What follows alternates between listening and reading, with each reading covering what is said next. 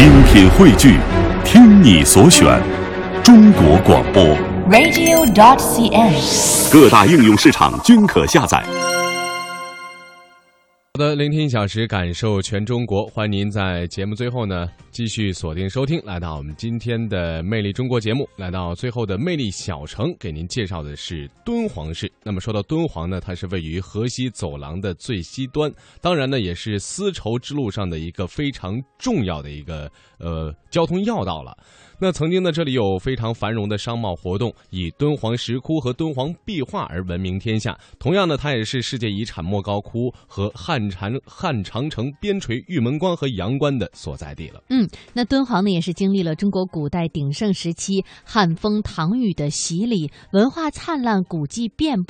比如说刚才提到的莫高窟，还有榆林窟、西千佛洞等主要的历史文化景观，同时遍地的文物遗迹，还有浩繁的典籍文献、精美的石窟艺术、神秘的奇山异水，这些呢，都使这座古城流光溢彩。嗯，那节目最后，魅力小城，我们带您走进敦煌，感受这座千年古城独特的魅力。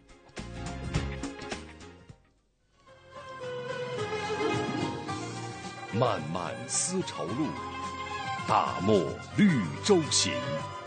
看不够多姿的飞天，听不尽动人的传说。品葡萄美酒，唱抚今追昔，看鸣沙轻舞，赏月牙波光。世界历史文化名城，敦煌。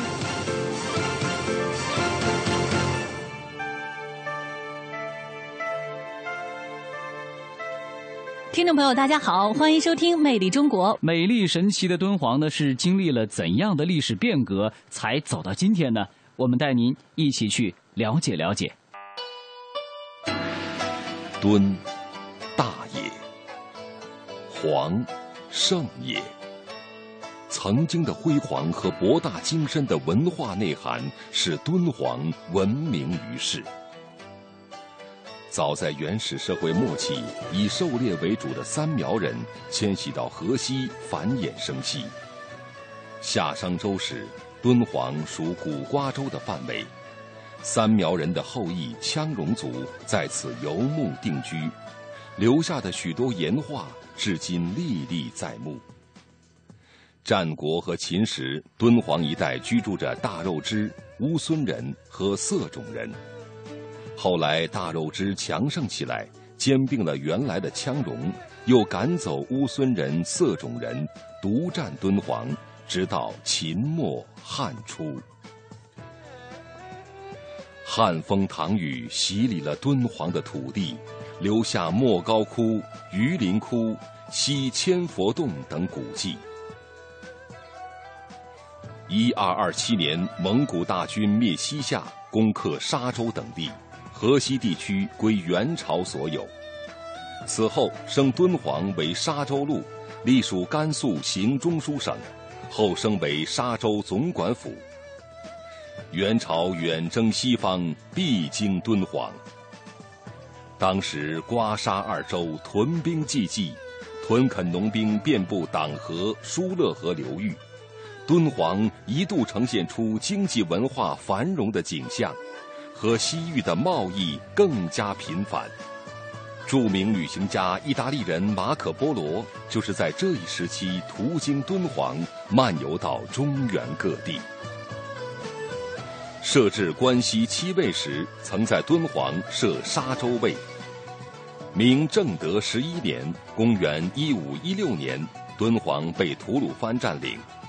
嘉靖三年（公元一五二四年），明王朝下令闭锁嘉峪关，将关西平民迁徙关内，废弃了刮沙二州。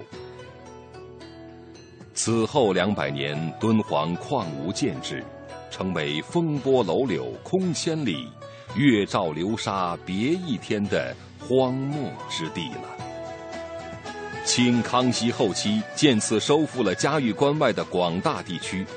雍正年间，在敦煌建立沙州卫，以大批兵民到敦煌垦荒定居，农业得到很快的恢复和发展，形成河西走廊西部的戈壁绿洲。乾隆年间改沙州卫升敦煌县，隶属安西直属州，直至辛亥革命。一九四九年中华人民共和国成立后，敦煌一直是县府所在地。一九八七年经国务院批准撤县设立敦煌市。一九八六年被国务院命名为中国历史文化名城。敦煌位于甘肃西北最边缘的地区，一度啊是古代与西方往来的枢纽，形式各异，民间商贸、朝贡、文化交流等活动，使中亚、南亚文明与地中海文明在这里交汇。于是呢，敦煌就成了古代世界经济文化交流的中心，多元文明荟萃融合，呈现出多姿多彩的风貌。往来的商队、身负国家重任的使节、虔诚的僧侣，不论是要到中原，还是要去西域，那敦煌呢，都成了必经之地。那莫高窟记录下了他们的痕迹。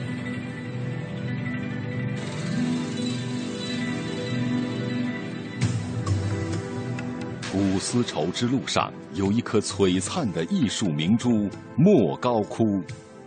它在神秘的三危山下的峭壁上，在茫茫戈壁沙漠的怀抱中，闪烁着绚丽的光彩。莫高窟又名敦煌石窟，是中国现存规模最大的石窟，至今保存洞窟七百三十五个，鳞次栉比，重重叠叠，犹如蜂巢嵌在刀削斧劈的断崖上。窟前栈道蜿蜒曲折，楼阁巍峨兀立，铁马风夺悬响，气势宏伟壮观。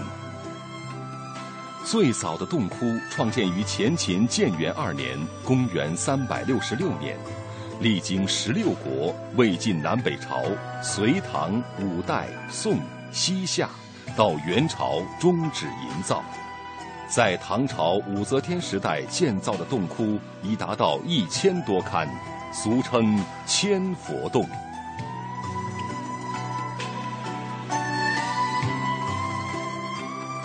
莫高窟现存壁画四万五千多平方米，彩塑两千多座，题材多取自佛教故事，也有反映当时的民俗、耕织、狩猎、婚丧、节日欢乐的场景。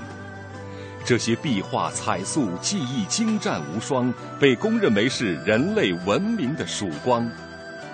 规模宏大、为数惊人的宗教艺术品，为研究中国古代政治、经济、文化、军事、交通、地理、宗教、社会生活、民族关系、中外友好往来提供了浩如烟海的珍贵资料，是人类稀有的文化宝藏和精神财富。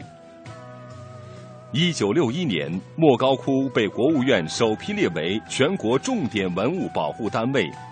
一九八七年，被联合国教科文组织列入世界文化遗产保护项目，并于一九九一年授予世界文化遗产证书。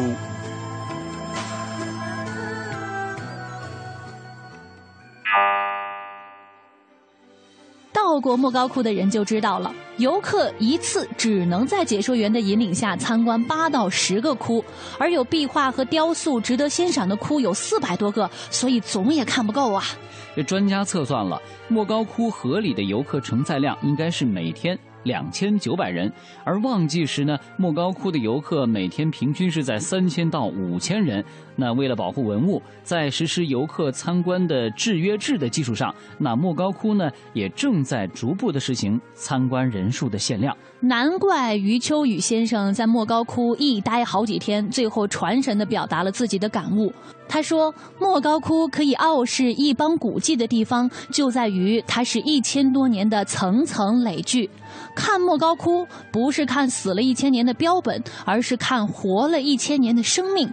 一千年而始终活着，血脉畅通，呼吸匀停，这是一种何等壮阔的生命啊！在莫高窟的壁画里，就经常出现了火焰的形象，甚至呢，在晚唐时期的一个洞窟的窟顶，那就描绘了弥勒经变。画中呢，是一位高举火炬的男子。他的姿态和现在的火炬手一样，都是仰着脸望着手中的火炬，一副崇敬的神情啊。人们在莫高窟的壁画上可以看到不同表现形式的火焰，一千多年前的艺人竟然将火焰描绘的如此绚烂。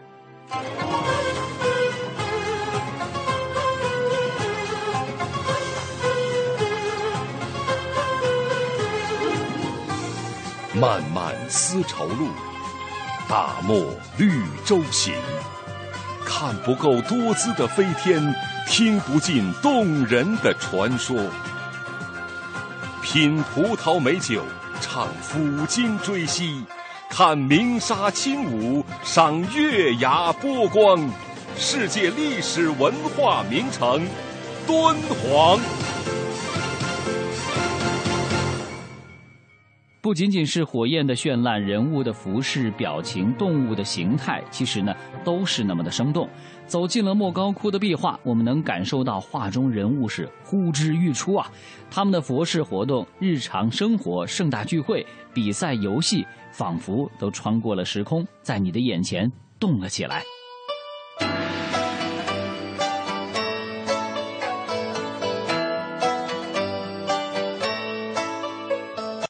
嗯，那刚才我们是跟随记者一块儿到了河西走廊的最西端，也是中国丝绸之路上最重要的一个丝绸之路的重镇啊，就是敦煌。可以说呢，敦煌是经历了中国古代非常鼎盛时期的洗礼，包括它灿烂的文化以及丰富的古迹。刚才我们也听到了有莫高窟，包括有一些七千佛洞，还有它浩繁的典籍文物、精美的石窟艺术等等等等。可以说，我们在这里能够感受到西方大漠敦煌的这种感觉哈。嗯，的确是这样的。有机会呢，可以到敦煌去走一走、看一看啊。